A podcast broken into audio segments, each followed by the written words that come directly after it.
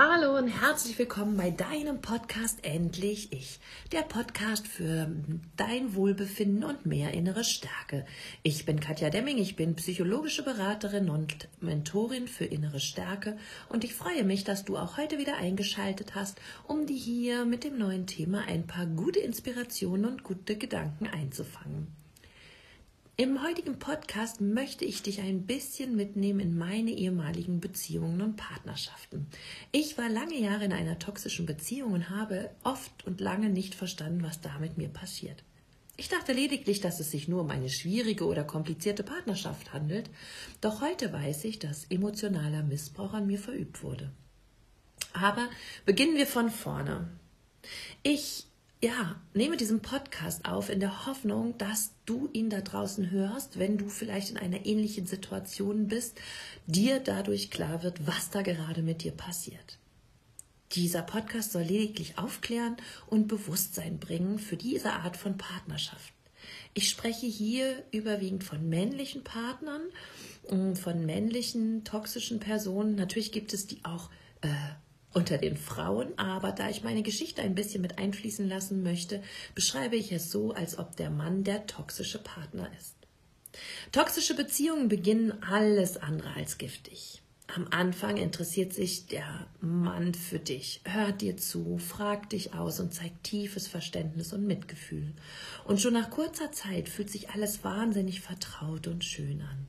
Es ist fast zu schön, um wahr zu sein. Und ich hatte auch nach wenigen Tagen bereits das Gefühl, den Mann getroffen zu haben, auf den ich schon so lange gewartet hatte. Mein Seelenverwandten, mein Retter, mein Partner fürs Leben.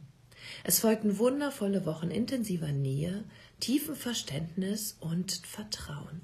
Kein Platz passte zwischen uns und nichts konnte uns trennen. Ich war endlich angekommen. Doch dann, aus dem absoluten Nichts heraus, findet eine Wandlung statt. Der Partner fängt plötzlich an zu kritisieren, herumzunörgeln, mich abzuwerten und klein zu machen. Es wird nach Fehlern gesucht, weiter gemeckert und immer wieder auf die Unzulänglichkeiten aufmerksam gemacht. Hier ist es nicht sauber genug, da wurde etwas falsch eingekauft oder weggeräumt oder nicht gewaschen. Aus den kleinsten Kleinigkeiten wurde ein riesiger Aufstand gemacht oftmals, in dem lautstark herumgebrüllt wurde, geschimpft und beleidigt wurde. Danach kam es meistens zu einem Rückzug. Er tauchte unter und er war nicht mehr erreichbar. Heute weiß ich, das nennt man Silent Treatment und die Partnerin soll damit gestraft und gleichzeitig gefügig gemacht werden, denn absolute Ignoranz ist Folter für die Psyche. Es folgten immer wieder Tage der Kälte, der Distanzierung, der Unerreichbarkeit, der Vorhaltungen, des Unverständnisses bis hin zur Infragestellung der ganzen Beziehung. Je mehr ich mich bemühte, wieder Kontakt zu ihm zu bekommen, Frieden oder Nähe herzustellen, desto schlimmer wurde es. Ich wurde noch mehr beschimpft, alles falsch zu machen, wurde noch mehr bestraft und die Distanz wurde nur noch größer. Ich ging daran kaputt. Ich stellte mich selbst in Frage, suchte meine Fehler, meine Schuld und wusste nicht mehr, wie es weitergehen sollte.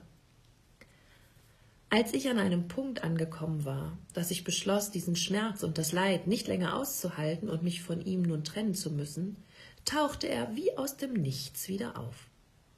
Ein zuckersüßes Lächeln im Gesicht, einen fünfseitigen Entschuldigungsbrief in den Händen und ein tiefes Reueempfinden vorspielend.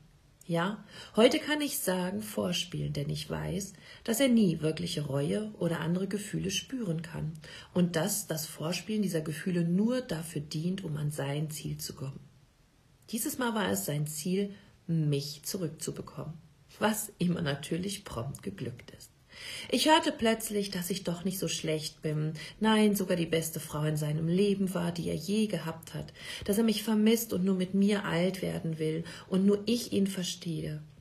Und dass er weiß, dass er etwas verändern muss, dass er sich ändern muss, aber dass ihm das nur mit mir gelingen würde. Also beschloss ich, ihn zu retten. Es folgten wieder wundervolle Phasen, intensiver Nähe, tiefes Verständnis, viel Lachen, viel Gemeinschaft und ganz viel Spaß. Ich wurde immer mehr mitgenommen zu seinen Freunden, zur Familie und zu offiziellen Terminen, und zum ersten Mal fühlte ich mich wie die Frau an seiner Seite. Alles war harmonisch, schön und fühlte sich absolut richtig an. Hatte ich mir zuvor alles nur eingebildet? Ich hatte doch wirklich eine traumhafte Beziehung. Was wollte ich eigentlich? Wieso war ich nur zuvor auf den absurden Gedanken gekommen, mich zu trennen? Ich fühlte mich mit ihm wieder absolut komplett. Achtung, hier entsteht das Suchtpotenzial. Was erklärt, warum ich damals und so viele andere Frauen es nicht schaffen, aus narzisstischen oder toxischen Beziehungen auszusteigen. Wir sollten uns niemals nur mit jemand anderen komplett fühlen. Wir müssen uns dieses Gefühl selber geben und uns mit uns selber bereits wohlfühlen, uns lieben und mit uns verbunden sein. Ansonsten brauchen wir immer wieder genau solche Menschen, um uns komplett zu fühlen. Doch gerade als ich wieder anfing, ihm tief zu vertrauen, begann das Ganze von vorne.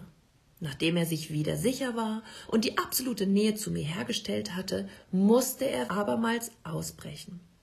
Und wie kommt man am schnellsten von absoluter Nähe zu absoluter Distanz? Genau, indem man zu einer anderen Frau geht und die eigene Partnerin betrügt. Gleichzeitig ging der Streit damit wieder von vorne los. Er wertete mich ab, er schimpfte über Kleinigkeiten, er beschimpfte meine Art zu sein, war mit nichts zufrieden und mir galt ständige Missachtung. Er war abermals nicht für mich da, nicht greifbar, keine Gesprächsmöglichkeiten und absoluter Rückzug. Es war die Hölle. Was ganz typisch ist für toxische Beziehungen. Entweder du bist im Himmel oder du bist in der Hölle. Ein Dazwischen gibt es nicht. Der toxische Partner beginnt wieder damit, einen für alles verantwortlich zu machen. Du trägst die Schulden daran, ob eine Partnerschaft gelingt oder nicht. Läuft es nicht, dann nur weil du etwas falsch gemacht hast, etwas Falsches eingefordert hast, etwas falsch verstanden oder einfach nur die falsche Frage gestellt hast. Es ist zermürbend. Die ganzen Schuldzuweisungen, die gerne auch aus längst vergangenen Tagen immer wieder aufgewärmt werden, laugen dich mit der Zeit aus und machen dich immer instabiler. Es dauert nicht mehr lange und du traust dir bald gar nichts mehr selber zu. Jeder Tag ist wie ein Tanz auf rohen Eiern. Du bist in ständiger Anspannung, irgendetwas falsch zu machen und traust dir nicht zu, irgendwas alleine zu schaffen. Hinzu kommt, dass dein toxischer Partner nun anfängt, dich zu isolieren indem er deine Freunde kritisiert, deine Familie abwertet und Kontakt zu netten Kollegen unterbindet. Hier hat er Angst, dass sie dich wieder aufbauen könnten, und deshalb schimpft er so lange an ihnen herum, bis du mit der Zeit diese Kontakte unterlässt. Ebenso belächelt er deine Hobbys, deinen Sport oder sonstige Dinge, die du gerne auch mal alleine unternimmst. Sätze wie du liebst deinen Sport wohl mehr als mich, sonst würdest du mich jetzt hier nicht auf dem Sofa alleine sitzen lassen. Oder wenn du mich wirklich lieben würdest, würdest du diese Freundin fallen lassen. Du weißt, dass ich sie nicht mag. Oder was hast du eigentlich für eine Familie? So ganz normal ist das bei euch doch auch nicht. Da weiß ja jeder über den anderen Bescheid. Diese und andere Sätze lassen dich aufhorchen, und wenn du den nächsten Streit nicht heraufbeschwören möchtest, dann bleibst du besser zu Hause. Triffst dich nicht mehr mit diesen Freundinnen, reduzierst den Kontakt zu deiner Familie. Letztendlich habe ich mit der Zeit alles aufgegeben, nur um nicht wieder Streit zu provozieren, diese endlosen nächtlichen Debatten zu vermeiden und die nie enden wollenden Vorhaltungen aushalten zu müssen. Das hatte zur Folge, dass ich mich mit der Zeit immer einsamer fühlte. Rückblickend war es schmerzhafter, in einer Beziehung zu sein und sich einsam zu fühlen, als wirklich Single zu sein und dort einsam zu sein. Irgendwann ist die Zeit gekommen, wo man einer Frau ansieht, dass sie mit einem toxischen Partner zusammen ist. Sie weint viel, schläft kaum, isst nichts und wirkt irgendwie ausgemergelt, fahl und traurig. Wenn sie es nun schafft, sich aufzurappeln, um diese Beziehung zu beenden, erspürt der Partner sofort die Distanz. Und wie sollte es anders sein? Er kommt wieder angekrochen. Liebevoll, verständnisvoll, zärtlich und so besonders wie nie. Sie bekommt abermals das Gefühl, dass nur er diese Wunde von nicht gut genug sein schließen kann und ist dankbar, dass er das mit seinem Verhalten tut. Sie saugt seine ganze Nähe wie einen ausgetrockneten Schwamm in sich auf.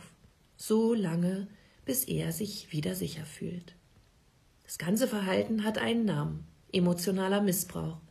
Auch wenn ich lange dachte, dass es zwischen uns einfach nicht gut läuft, weiß ich heute ganz genau, dass es sich hierbei um einen Straftatbestand handelt. Denn emotionaler Missbrauch ist eine Straftat. Was geschieht hier genau? Der Partner nutzt einen so gut es geht aus, indem er die Gefühle, die er in sich trägt, wie Hass, Ablehnung, Missgunst und Neid, auf den Partner überträgt. Sämtliche Gefühle, die die Partnerin spürt, werden ihr abgesprochen, ignoriert oder als falsch bewertet. Da wird Manipulation kombiniert mit Macht und Kontrolle ausgeübt, um diesen Menschen zu missbrauchen. Und danach folgt die Gehirnwäsche, an die ich mich auch noch sehr gut erinnern kann. Meine Wahrnehmung stimmt immer seltener überein mit seiner. Er hat Dinge anders gesagt, anders gesehen, anders gemeint. Ich habe alles falsch verstanden, falsch interpretiert und falsch wahrgenommen. Am Ende traute ich mir selber überhaupt nicht mehr und hatte meine Verbindung zu meinem eigenen Verstand und meinem Bauchgefühl völlig verloren. Ich suchte immer mehr Zeugen für bestimmte Situationen, und wenn diese mir recht gaben und ich ihn damit konfrontierte, wurde ich nur damit beschimpft, dass ich ja wohl anderen mehr glauben würde als ihm, und dass diese Menschen genauso wenig Ahnung hatten wie ich. Lügen, Betrügen und falsche Schuldzuweisungen waren an der Tagesordnung. Ich geriet immer mehr unter Stress, hatte viele Ängste und wusste keinen Ausweg. Ich traute mir nichts mehr zu, stellte mich in Frage und dachte noch, ich werde verrückt. Ich versuchte zunehmend, ihn zu kontrollieren, weil ich ihm auch nicht mehr vertraute und oftmals nicht wusste, was ich glauben sollte. Aber wer versucht, einen toxischen Partner zu kontrollieren, der bekommt die Höchststrafe. Das Drama wurde nur noch schlimmer. Irgendwann war deutlich und klar zu sehen, dass es so nicht weitergehen konnte, da ich ziemlich krank und am Boden war. Zu diesem Zeitpunkt beschloss ich auszusteigen. Es war kein leichter Weg, aber der beste, den ich gehen konnte. Zum Schluss noch eine Erklärung, warum ein toxischer Partner sich so verhält. Narzissten tragen in sich eine so unendlich große Leere, einen tiefen Selbsthass und keinerlei Selbstwertgefühl. Deshalb benutzt er dich als Projektionsfläche. Alle Hassgefühle projiziert er auf dich. Er fühlt sich schäbig, klein und lehnt sich ab. Seine Wertlosigkeit, Schuld und Erniedrigung wälzt er auf dich ab und holt sich von dir die Kraft, die guten Gefühle, die Stärke und all das Gute in dir. Du gibst ihm damit seine narzisstische Zufuhr, die wieder seinen Selbstwert beflügelt. Er tauscht seinen Hass durch deine Kraft und deshalb sucht er sich auch oftmals sehr empathische Frauen, weil die viele Gefühle in sich tragen, die ihm völlig verborgen sind. Er liebt die Reibung und den Streit mit dir, um sich selber besser zu spüren. Du bist quasi seine Lebensquelle. Er fühlt sich mit dir und durch dich lebendig. Er hat verstanden, dass je mehr er verletzt, desto mehr bekommt er von dir. Wenn du aus diesem Spiel aussteigen willst, bleibt nur nicht mitzuspielen. Kein Streit, keine Reibung, keinen Kontakt. Wenn du keine Kinder mit ihm hast, ist es leichter möglich, als wenn du ihn immer noch sehen und Absprachen mit ihm treffen musst. Also höre auf, ihm noch irgendetwas von dir zu geben, denn dann wirst du nur noch länger missbraucht. Streite nicht, nimm seine Forderungen an und spiele nicht länger sein Spiel mit. Irgendwann wird es ihm dann langweilig werden, wenn er nichts mehr von dir bekommt. Und dann ist es zu Ende. Zu Ende für dich. Es ist wirklich nicht leicht, aus solchen Beziehungen auszusteigen.